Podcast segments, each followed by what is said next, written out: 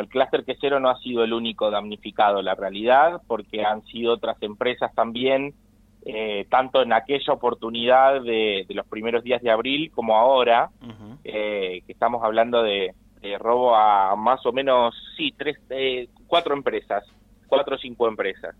y bueno, efectivamente, nuevamente hemos sufrido un robo en nuestras cámaras de maduración de quesos.